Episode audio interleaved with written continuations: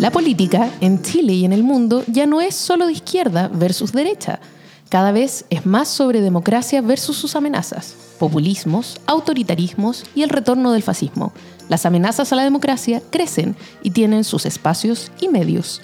La defensa, promoción y proyección de la democracia también merece los suyos. Ese es nuestro objetivo. Soy Camila Vergara. Y yo soy Jimena Jara, y desde la Plaza de la Dignidad, donde el general Baquedano espera con incertidumbre el veredicto de si su estatua será o no llamada a retiro, esto es Democracia en LSD.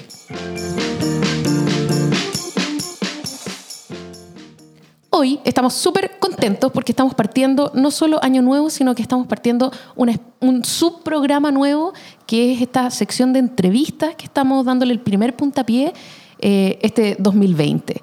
Vamos mm, a, hacer esto con regularidad, esperamos hacerlo en un comienzo cada 15 días, luego semanalmente, y ya estamos con nuestra primera invitada, que es Camila Vergara.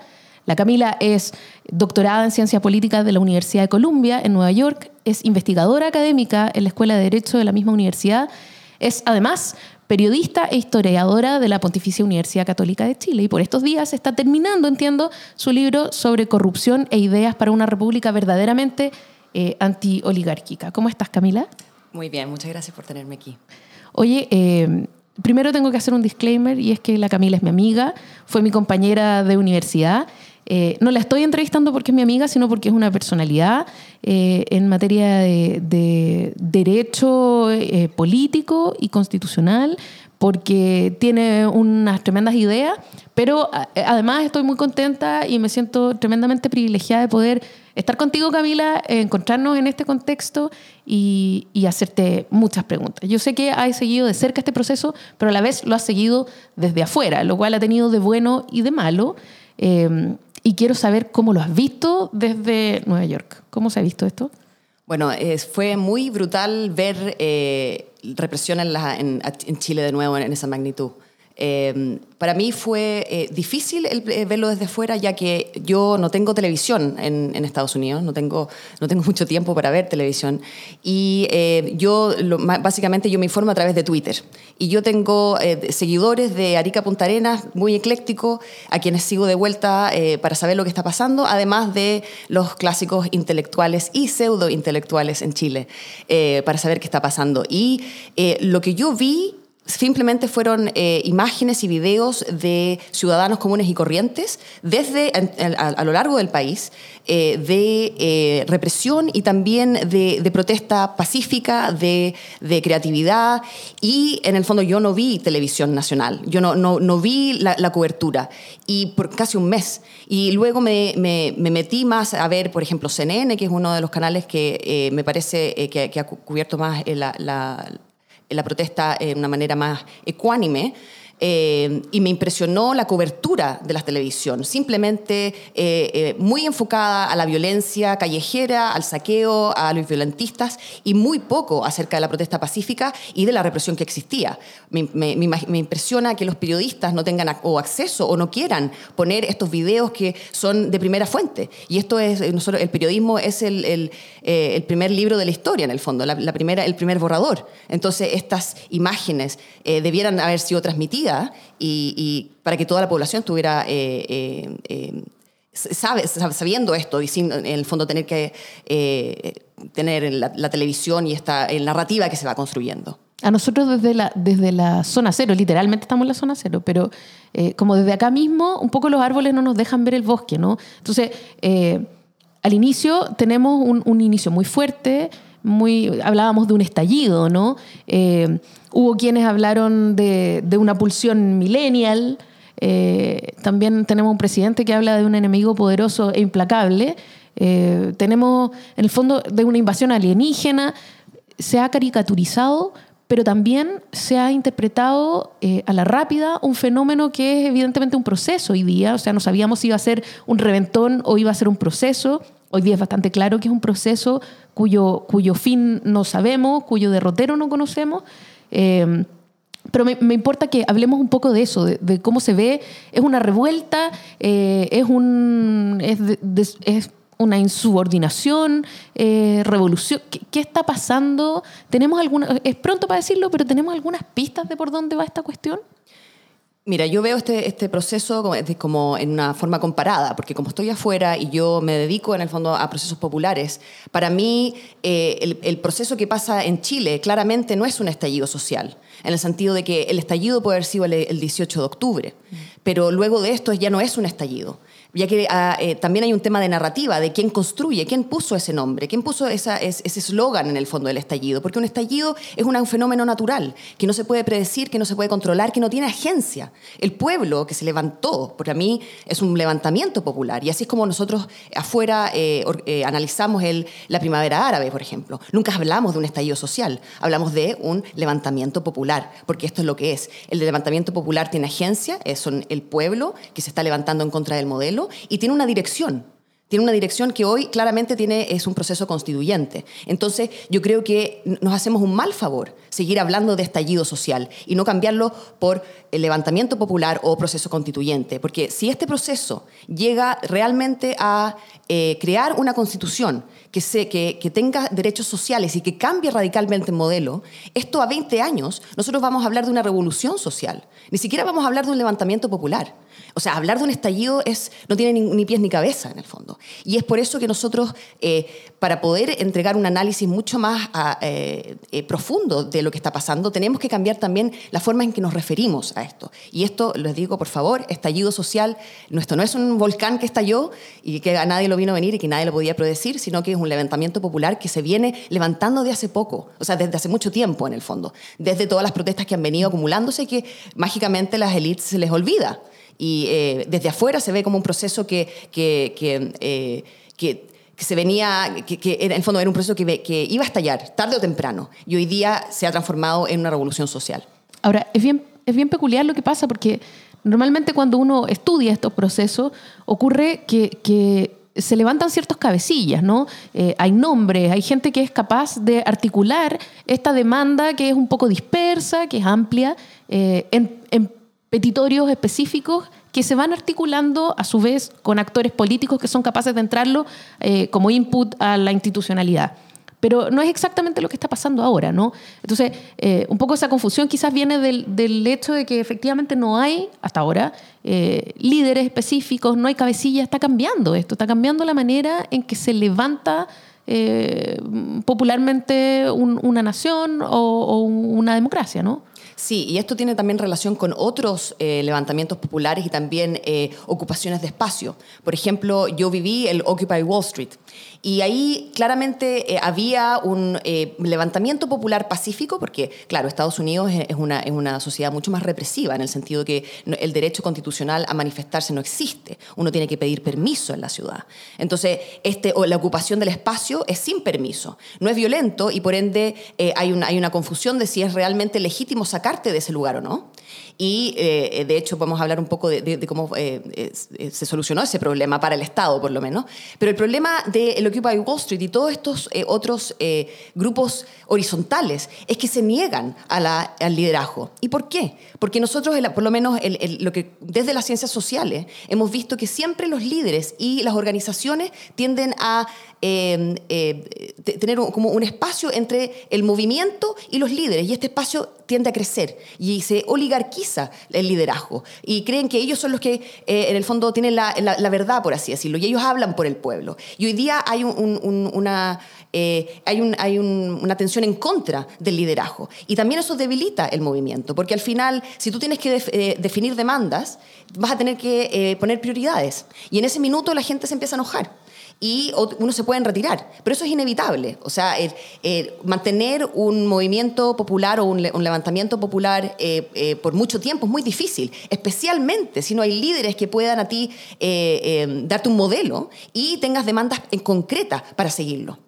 Entonces, ¿cómo, cómo podríamos abordar lo que ha pasado? O sea, por ejemplo, ¿cómo veis tú el acuerdo por una nueva constitución? Que es un acuerdo que nace de una demanda que empieza un poco a centralizarse a partir del, de los muros, por decirlo de alguna manera. O sea, en la muralla uno ya empezaba a ver nueva constitución, nueva constitución. Ok, eh, el Senado se cuadra y los líderes de izquierda a derecha o desde cierta izquierda hasta cierta derecha logran firmar eh, este acuerdo.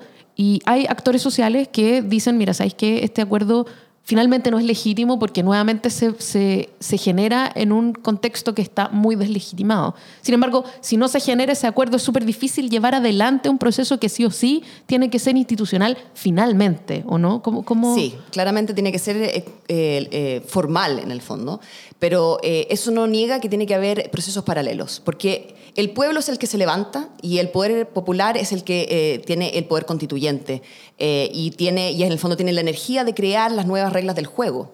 Y eh, ese proceso tiene que llevarse a cabo sí o sí. La gente no se va a ir a su casa desde la movilización, porque en el fondo estas élites van a escribir esta constitución. Eh, no hay, las élites hoy día están deslegitimadas. Y eso se suma a este proceso que estaba eh, diciéndote antes, en el fondo, de que hay un, como una, una aversión al liderazgo y una aversión y, una, una, creencia de que son todos corruptos. Y Claro, tiene mucha razón, la mayoría lo son. Eh, obviamente no, hay también líderes buenos, pero esos son muy difíciles de, tener de partida y, después de que se mantengan virtuosos, por así decirlo. Entonces, eh, el proceso tiene que tener una, una, carretera formal, por así decirlo, y una carretera popular. Eso es lo que yo creo. Que hoy día eh, la gente tiene que salir de las calles y entrar a los cabildos en el sentido de que la gente tiene que deliberar y realmente ponerse a pensar qué es lo que quieren para el futuro, qué reglas son las que tienen que ir en la Constitución. Porque Obviamente, la constitución, eh, el, escribir la constitución es muy difícil. Tiene, eh, tiene que haber eh, abogados que estén ayudando a, que haya reglas en que no, se, no haya una competencia de reglas, que no, que no sea contradictoria, por así decirlo. Pero todas, todas las constituciones están basadas en algunos principios fundamentales y en una lista de derechos. Y esa lista de derechos y esos principios realmente no son tan difíciles de, llevar a cabo. Eh, el derecho a tener una salud digna, por ejemplo, es algo que nosotros podemos estar de acuerdo. Sin embargo, las élites no están de acuerdo con eso, por lo menos no todas ellas. Entonces, eh, una petición que es popular y que a, todas luces, en el fondo, hay una super mayoría para un eh, derecho social a la salud, por ejemplo, podría quedar fuera de la Constitución en este acuerdo, ya que obviamente, como deben saber, eh, eh, tiene esta impone esta supermayoría de dos tercios, que es muy complicada, sobre todo para el proceso chileno, porque con eh, este clivaje político de los tres tercios anterior y, en el fondo, con un apoyo de más del 40% a Pinochet en el, en el, plebiscito, y luego con lo que tiene hoy la derecha en el Parlamento, es, no es difícil especular de que por lo menos la derecha tendrá un derecho a veto en la Constitución. Y esto hará de que todas las demandas sociales quizás no se lleven a cabo, no, se concreticen en la Constitución. Entonces, eso sería que la Constitución formalmente no sería popular, y no, sería, no respondería a las demandas populares y la participación del pueblo sería completamente negada. Entonces, lo que yo creo es que el pueblo, no, obviamente no, eh, no, tenemos que pedir permiso para ejercer el poder constituyente. Lo que tenemos que hacer es organizarnos. Y eso es el desafío que el pueblo chileno tiene que eh, entender y tiene que eh, realmente luchar en contra del formalismo. Y es nosotros vamos a hacer una cosa paralela y nosotros vamos a demandar cosas de nuestra convención constituyente. O sea, tú decís que, por ejemplo, dado que los canales ya han sido establecidos como sabemos que han sido establecidos. Eh, ¿Crees que es útil generar eh, además una reflexión paralela que permita, a lo mejor no formalmente, porque no están obligados, no, no, pero, pero que sí pueda ponerles agenda? ¿Presionar con una agenda específica? ¿Tú crees que eso es posible? Sí, yo creo que eh, aparte que tú tienes que los tiempos de esto, esto es completamente anticlimático. O sea, ¿qué vamos a hacer hasta abril? Y después en abril, ¿qué vamos a hacer hasta octubre? Va a haber campaña política donde van a chorrear los, los, candidatos. Los, candidatos y los millones. En el fondo esto va a hacer que, que eh, toda la, corrupción, porque hoy día se juega el patrimonio de Chile, por así decirlo. Hoy día el 1% de Chile son dueños más o menos del 20% del PIB. Y claramente ellos van a tratar de defender a toda costa el modelo. Entonces, obviamente van a, van a hacer todo lo posible para eh, cooptar a la mayor cantidad de candidatos, para que ellos veten todo el cambio social. Y eso va a pasar y eso hay que tener una, una realidad, eso va a pasar, va a ocurrir. Entonces, lo, lo, que el pueblo debiera hacer es organizarse paralelamente y seguir presionando desde afuera, en el fondo, no desde la calle, porque la calle es peligroso, uno, y no hay demandas concretas. Pero eh, si vemos la historia, y eso es parte de, lo que, de mi trabajo, es cómo uno puede organizar el poder popular en, asambleas locales que puedan decidir mociones individuales que se puedan votar en otras asambleas y que así se propague. Por ejemplo, si en un cabildo del país se vota el derecho a una salud, a una salud social digna, por ejemplo, y eso se vota en muchos cabildos alrededor de, en el país, uno, la, convención constituyente no podría legítimamente dejarlo fuera si por lo menos hay un, número importante de cabildos en el país que han decidido a favor de este derecho. Entonces, claro, no, no, podrás controlar toda la constitución, pero hay algunas cosas que se pueden empujar, una agenda que todos podemos estar de acuerdo, o por lo menos la mayoría, y que se le puede obligar a las élites a eh, conformar con eso y, e incluirlo en la constitución. Mira, a propósito de, de estos cabildos, Em, durante el proceso, o lo que se alcanzó a recorrer del proceso constituyente en el gobierno de la presidenta Bachelet, se intentó eh, estas organizaciones que eran los encuentros locales autoconvocados, ¿no? Y que un poco lo que intentaban era generar a partir de una pauta, porque además esa es la pregunta, o sea, si cada uno reflexiona lo que se le antoja, luego es muy difícil poder articularlo en una petición común. Eh, y lo que buscaba era básicamente priorizar, ¿no? Eh, buscar saber qué era lo más importante para los chilenos y las chilenas en ese momento. Sí, es un trabajo bastante amplio. Eh, trataron de cuadrarlo metodológicamente. Uno podrá decir era bueno, era malo, era realmente popular o no, fue masivo o no fue masivo. Eh, y ahí quedó. hoy día hay gente que dice que se, se puede utilizar, otra gente que dice que no se puede utilizar. Quiero, quiero preguntarte qué te parece un modelo como ese eh, para poder, no sé, dar un puntapié inicial a esto, porque si no, en el fondo tampoco tenemos ninguna primera línea. Claro. Eh, para mí, el tema de eh, los cabildos autoconvocados tienen un gran problema, que en el fondo no son replicables y también son ah, discriminatorios.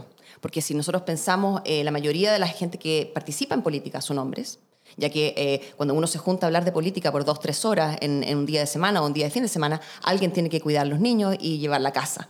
Entonces, por ende, es muy discriminatorio en términos de género. Eh, y, o eh, impone a la mujer un, costo tremendo, en el fondo, para poder participar en paridad con el hombre. Entonces, también tiene una discriminación en términos de clase, ya que si, si, esto no es vinculante y realmente yo no tengo, no, no, no, no hay ningún poder real de todo este trabajo que yo voy a poner. Y en el fondo alguien que me cuide los niños, alguien que, que traiga comida y, y, todo, todo lo, que, lo que conlleva lleva, y, reunirse en el fondo, eh, hace que la gente de escasos recursos no se quiera reunir porque ve que es algo que, inconsecuente. Lo otro es que eh, el, diablo está en la no, sistematización de, las respuestas. Porque al final uno puede em, em, estar eh, participando en este proceso, pero nunca uno sabe a qué se llegó. Y en el fondo uno no puede decir, oiga, nosotros llegamos como pueblo a esta resolución y esto tiene que estar en la Constitución. Lo que pasa es que cuando tú tienes estos procesos no vinculantes y que no tienen sistematización, el gobierno de turno o el que ocupe esta información puede decir, mire, esto es lo que yo recibí, nadie puede decir que no lo recibieron, y en el fondo esto es lo que a mí me parece que el, pueblo quiso, y en el fondo lo que la participación ciudadana viene a hacer es legitimar un proceso que no es realmente legítimo, que, no es participatorio y que no, es... Eh, em, em, eh, eh, no tiene igualdad de género ni de clase y, que no se puede replicar. Entonces es muy peligroso, creo yo. creo que Hoy día eh, es necesario pensar un sistema nuevo, político, completo, en que la gente tenga más participación a nivel eh, de, decisión, no de la decisión de la administración del Estado y, también el tema de la Constitución. Claro, si uno dice nos vamos a juntar a, ver qué es lo que queremos en la Constitución, es demasiado amplio. Pero si pensamos, por ejemplo, en un modelo como eh, la Declaración de Derechos en Estados Unidos, son las 10 enmiendas, son 10 derechos. Son más de 10 derechos, pero son, en el fondo están eh, articulados en 10 derechos. Eso se, la, la, gente puede llegar a eso muy fácilmente. Es algo que es acotado, que, eh, es una, que puede ser prioritado y ser, ok, ustedes piensen 10, los 10 cosas más importantes que tienen que estar en la, Constitución. Y eso es algo que se puede votar a lo largo del país y que se pueden votar mociones de otros cabildos. Que dicen, ok, el derecho a la, a la, salud, por ejemplo, o el derecho a una pensión digna. Y eso es algo que realmente no, no, es energía nuclear. Uno puede realmente pensar en algo y no tiene por qué ser... tiene por qué tener carne, por así decirlo. Puede ser simplemente el derecho a una pensión garantizada, digna para todos los chilenos. Punto. Y eso inmediatamente te hace una demanda a eh, el, gobierno formal para llevarla a cabo y para hacer una constitución que esté basado en eso. Entonces la idea, por lo menos lo que yo tengo de proceso constituyente popular, es que los, los, cabildos pueden ser organizados y se puede llegar a través de la agregación de datos, en el fondo, de estas mociones aprobadas a un, a un documento de declaración de principios y derechos en, el cual la Constitución se tiene que basar. Entonces, si por ejemplo eh, hay un derecho a los derechos reproductivos de la mujer y al aborto libre, ese derecho tiene que ser eh, escrito en la Constitución. Entonces, cuando uno elige a los representantes, los representantes de izquierda y de derecha tienen que ver cómo van a escribir, cómo van a redactar ese derecho. No, solamente, no sé si ese derecho va a ir o no en la Constitución. Entonces ahí tú le quitas poder a los representantes y le das el poder al pueblo de realmente decidir cuáles son las reglas. Y al final los matices ideológicos es cuánto, eh, cuán, garantizado va a estar o cuáles son los otros derechos con, que, con el que va a competir, por así decirlo. Entonces yo creo que nosotros hoy día, por el proceso que hoy día tenemos, tenemos que pensar creativamente de cómo podemos hacer un proceso nuevo y no replicar eh, procesos constituyentes que han sido fallidos. Yo soy experta en, los, procesos constituyentes latinoamericanos, Venezuela, Bolivia, Ecuador. Y al final, claro, esas son revoluciones que ayudan a los sectores populares, pero el, proceso mismo, porque se, basa a través de elites, en el fondo otra gente que yo elijo para que escriba, y ellos eligen y negocian como a ellos les parece, en el fondo. El pueblo no tiene ningún, eh, ninguna eh, eh, relación realmente con el texto. Ellos no lo escribieron, ellos no, estuvieron, no fueron parte. Los sus representantes fueron parte, pero ellos no. Y eso hace que la legitimidad de la Constitución sea muy precaria aunque sea, gane una supermayoría de eh, las fuerzas sociales o gane la derecha. ¿Hay algún precedente de lo que tú estás planteando? Em, no hay precedentes reales. El, único eh, precedente eh, que bueno, a lo que se trató de hacer durante la Revolución Francesa, porque hay que entender de que todos estos procesos constituyentes vienen de las revoluciones americana y francesa. Es ahí en que las monarquías caen y las élites, básicamente, se reúnen y dicen, ok, nosotros vamos a correr, ustedes nos, van a elegir y nosotros vamos a redactar la constitución y este es, nosotros somos los representantes del poder popular. Y de ahí nace un sistema político basado en el gobierno de élites a través del voto. Y em, eh, uno de los pensadores que yo trabajo, que es eh, Condorcet, que es un traidor de, clase, él es un marqués que es uno de los, de los pensadores más democráticos y más eh, eh eh, a favor del poder popular, que eh, nunca ha escrito, yo no, no, he leído nada cercano a eso, él se basa, él, en el fondo propone un sistema en que asambleas primarias que ya existían en, en Francia, cuando estaba la revolución, porque ellos eran asambleas que la gente se junta, cada vez que hay una crisis la gente se junta, esto es normal, y tienen un pliego de peticiones y esos pliegos de peticiones eh, salen y hay una organización primaria. Y él dice, nosotros no tenemos que, eh, no tenemos que reprimir la protesta, no, que, no tenemos que reprimir la revolución, tenemos que canalizar la revolución. Entonces lo que hay es que hay que constitucionalizar el poder popular, hay que eh, organizar y sistematizar el sistema de asambleas a nivel nacional y ese es el soberano. El soberano no es el individuo, no son la nación, no son toda la gente, sino que son la gente en asambleas es el poder popular organizado y en el fondo agregado. Y por eso tú puedes decir que la gente en asambleas participando ellas mismas, obviamente no todo el tiempo, dos, tres veces al año para decidir cosas, ese es realmente el poder popular y la voluntad del pueblo. Y de ahí los representantes pueden hacer algo con esa voluntad. Pero ahora no hay voluntad expresada. La voluntad expresada se expresa a través del voto. Y el voto es, hacia alguien, no hacia una, hacia una propuesta concreta. Entonces, eh, eh, desde ahí que hay una encrucijada y lo más interesante es que los jacobinos, que eran los de izquierda, ellos deciden no aprobar ese, esa constitución y aprobar solamente la, la parte de la constitución que es representativa. ¿Por qué? Porque ellos pensaban que en el sur de Francia las asambleas serían más conservadoras, porque ellos pensaban que el pueblo era más conservador que ellos. Y ellos pensaban que ellos eran en la vanguardia y ellos no querían que el pueblo los vetara. Entonces, paradójicamente, es la izquierda la que borra el poder constituyente y estas asambleas locales, que es propuesto por un traidor de clase, y esto se olvida. Y de hecho, Condorcet es hasta el día de hoy demonizado, no se estudia en ningún lado, ni por derechas ni por izquierda. Que sabemos que la izquierda puede ser altamente reaccionaria también. Oye, te quiero sacar un poco de, la, o, no sacar eh, propiamente tal de la preocupación constituyente, pero sí eh, a propósito de la, de la priorización, ¿no? de demandas que mm, de alguna manera no, eh, no de asamblea, pero sí sabemos cuáles son las demandas hoy día del movimiento social y de los chilenos. Son pensiones, salud y básicamente redistribución de ingresos. ¿no? y, que, y que sin embargo han sido abordados súper tangencialmente por la respuesta, por lo pronto, del mundo ejecutivo.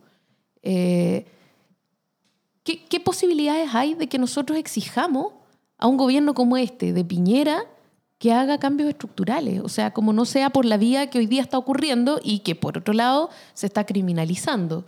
O sea, eh, ocurre que, hubo una agenda social a la que no se está respondiendo eh, y solo se está respondiendo eh, a esta aspiración de tener una constitución, una nueva constitución que es súper importante, que por otro lado no va a resolver todos los problemas y que es un conjunto de enunciados que posibilitan y e imposibilitan ciertos cambios. Pero estamos hablando de mucho rato más. Eh, y, las pensiones apremian hoy día, los sueldos apremian hoy día, la economía va a empezar a premiar cada vez más. Eh, ¿Cuál es el camino para desafiar en el fondo eh, a un gobierno que hoy día no, no da respuestas estructurales? Sí, yo creo que es muy difícil. Yo no creo que esto va a ser resuelto hoy ya que como el ministro Briones dijo, eh, creo que la semana pasada, no hay plata.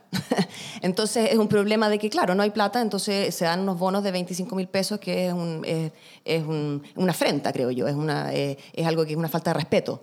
Eh, y, y, no es algo que, si el gobierno está dando estos bonos precarios, en el fondo, es muy difícil pensar de que pueden haber realmente cambios estructurales, porque aparte que el cambio estructural es un cambio de modelo porque lo que se ha hecho hasta ahora con el el estado subsidiario es que el Estado subsidia a los privados para, eh, para otorgar eh, servicios públicos, lo que es sumamente caro y sumamente ineficiente.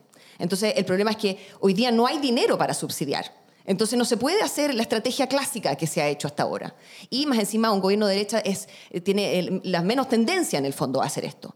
Entonces yo creo, por eso lado, creo que la protesta social en las calles va a seguir y debiera seguir porque las movilizaciones es lo único que va a apretar al, al, gobierno a hacer algo.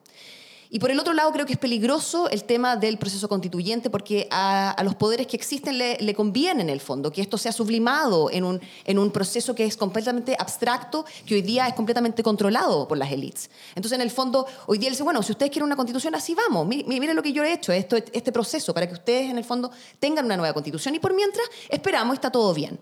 Y el problema es que eso no soluciona absolutamente nada, porque, como tú bien dices, en el fondo, él, la, constitución, no porque algo cambie en la constitución, va a cambiar en el mundo material. Y eso es un parte de la falacia que yo eh, he tratado de explicar con el tema de, la hoja en blanco. Porque todos han saltado ese, claro, la nueva constitución no está, va a estar regida por la constitución de Pinochet. Entonces, por ende, es una hoja en blanco formal y procedural, por así decirlo. Pero no es una hoja en blanco material, porque lo que existe, las estructuras de dominación y de, y, de, y de relaciones existen. Y para cambiar esas relaciones, tú necesitas poder activo del Estado. Necesitas un mandato del Estado para poder desmantelar lo que hoy existe. Y eso va a costar mucho tiempo y es, obviamente tiene que ser con una participación activa del Estado. Entonces, es algo que va a tomar por lo menos dos años en desmantelar el sistema. Y hoy día lo único que nosotros podemos eh, optar es a parches y por ende, no creo que el movimiento social va a, irse a su casa, en el fondo. La, gente va a seguir ahí. Y entre más represión, más movimiento va a haber. Porque eh, hay un minuto en que tú ya perdiste demasiado o que ya eh, tú necesitas una razón para irte a, a, la normalidad. La gente, mucha gente perdió su trabajo, hay muchos despidos hoy día. O sea, parte del, del, código laboral es que eh, el despido por las razones de la empresa eh, hoy día es, está en todos lados, en el fondo. Entonces, va hay una, una depresión económica que es un poco manufacturada, por así decirlo, porque no se está tratando de aplicar medidas para contrarrestar esto. Lo que, por ejemplo, sería una infraestructura pública, invertir para dar trabajo a las personas, para que esto se levante. No se está haciendo absolutamente nada. Se está dejando caer, por así decirlo. Y de hecho ayer en la tercera hubo eh, eh, una noticia eh, que me pareció completamente eh, fuera de lugar, ya que era una noticia que el titular era eh, las family offices dicen que retirarán sus fondos el próximo año. Y eso no es noticia, eso no es un hecho, eso es una especulación y es una amenaza. Y al final tú tienes el boicot de las élites económicas, a decir, si ustedes cambian el sistema y ustedes no hacen algo, nosotros nos vamos y retiramos nuestros dineros y por ende la economía va a haber menos pay que repartir, por así decirlo. Y eso es una narrativa que se está construyendo hoy. ¿Hay que votar a Piñera? Te lo pregunto un poco porque eh, ¿qué, posibilidades hay de que un presidente que es parte importante de esta élite económica dé ese paso? Y finalmente, como tú dices, necesita un, paso formal, que viene del Ejecutivo por el régimen en el que estamos. Eh, ¿Hay que votarlo? ¿O es una pregunta muy osada? No, yo creo que yo no me atrevo a decir que hay que votarlo porque para votarlo con B larga. ¿eh? Sí, sí. sí, votarlo eh, fuera de, de, de, de, la moneda, por así decirlo. Eh, el problema es que yo no creo que él se vaya a ir. Entonces, él va a terminar, él ha dicho en todos los tonos que da lo mismo si tiene 4% de aprobación, él va a terminar su periodo. Y para mí el peligro es que ¿quién viene después? ¿Quién va a liderar esto? Y el problema es que no hay recursos con que liderar un proceso. Entonces, aunque, tú, aunque se, mágicamente viniera un líder de que pudiera representar a la, movilización y llegar a ser elegido, porque imagínate, o sea, eh, las elecciones podrían ser en octubre si lo votamos. Entonces, es, es todo un tema de meses de campaña. Y imagínate llegara el Mesías y llegara y nosotros lo, lo eligiéramos. y representara a todas las movilizaciones, porque ese es otro tema, ¿no? Claro, y en el fondo, y llegara y mágicamente existiera esta persona, esa persona no tendría realmente el poder económico para hacer lo que tendría que hacer. Y eh, habría una deslegitimización, porque tienen que recordar que también las oligarquías se ha de defender. Y en el fondo, cualquier reformista que llegue a la moneda va a tener que lidiar, uno, con el problema social de la falta de dinero y de cómo redistribuir los ingresos, y de una oligarquía que se va a defender hasta la muerte. Ese es el problema, lo, vemos en todos lados, en que si tú le subes los impuestos al 1%, que son los que realmente debieran pagar por este conflicto social, eh, y tratas de, eh, por, ejemplo, le quitas los derechos eh, a las mineras y a las forestales. Ayer vetaron el, derecho al agua como un derecho común y no como un derecho económico, como un bien económico.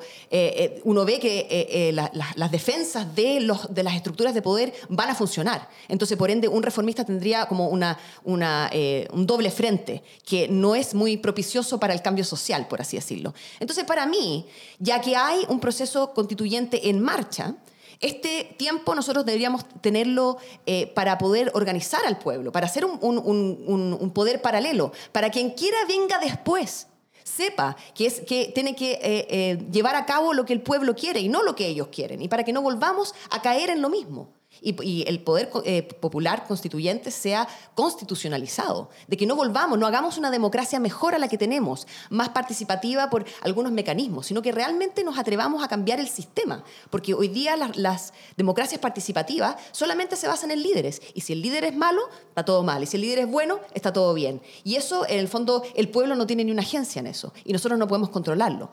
Entonces, hay cambios estructurales que hacer, yo no creo que el presidente Piñera lo vaya a hacer, pero claramente él tiene un rol todavía que jugar.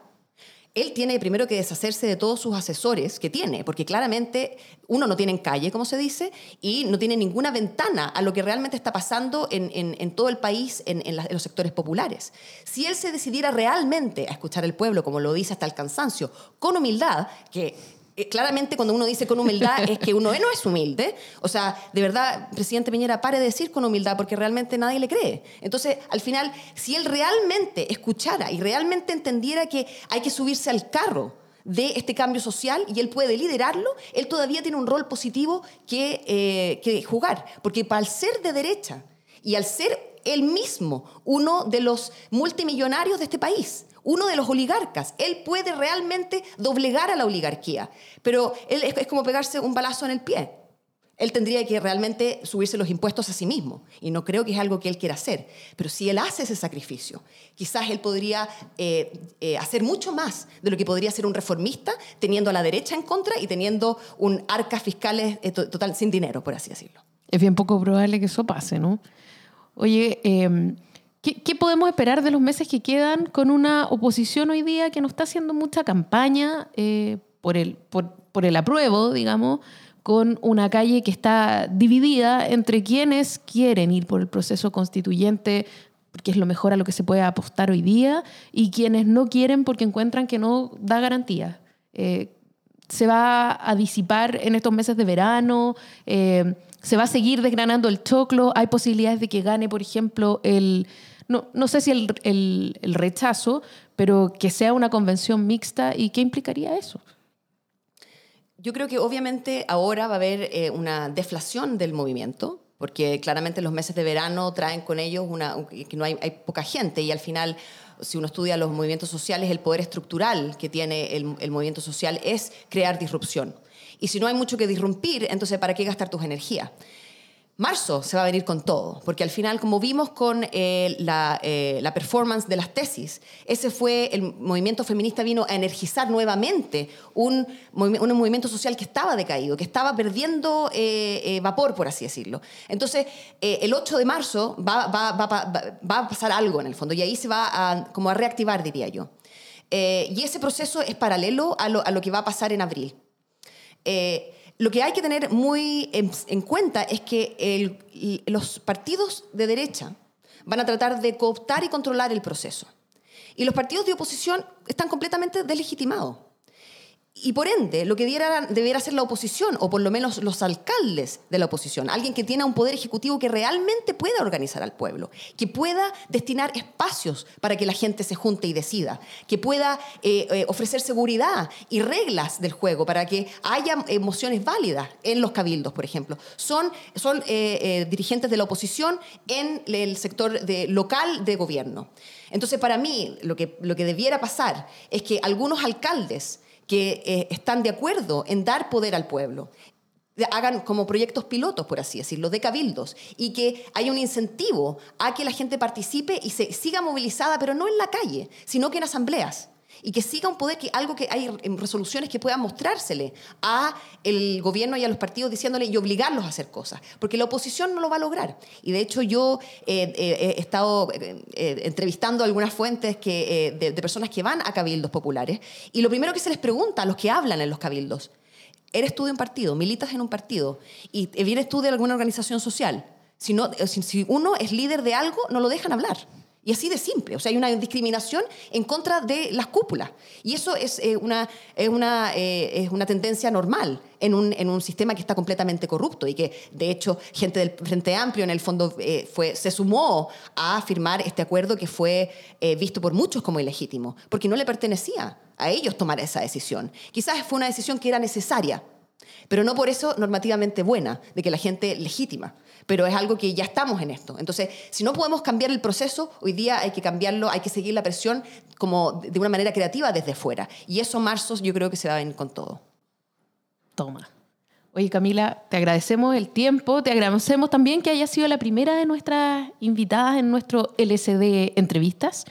Y, nada, que te vaya muy bien con, con, el, con los conversatorios que vienen por delante, con el regreso a Nueva York, te vamos a echar de menos y supongo que vas a volver eh, más seguidamente ahora que tenemos un año constituyente por delante. Sí, de hecho voy a lanzar un libro en marzo.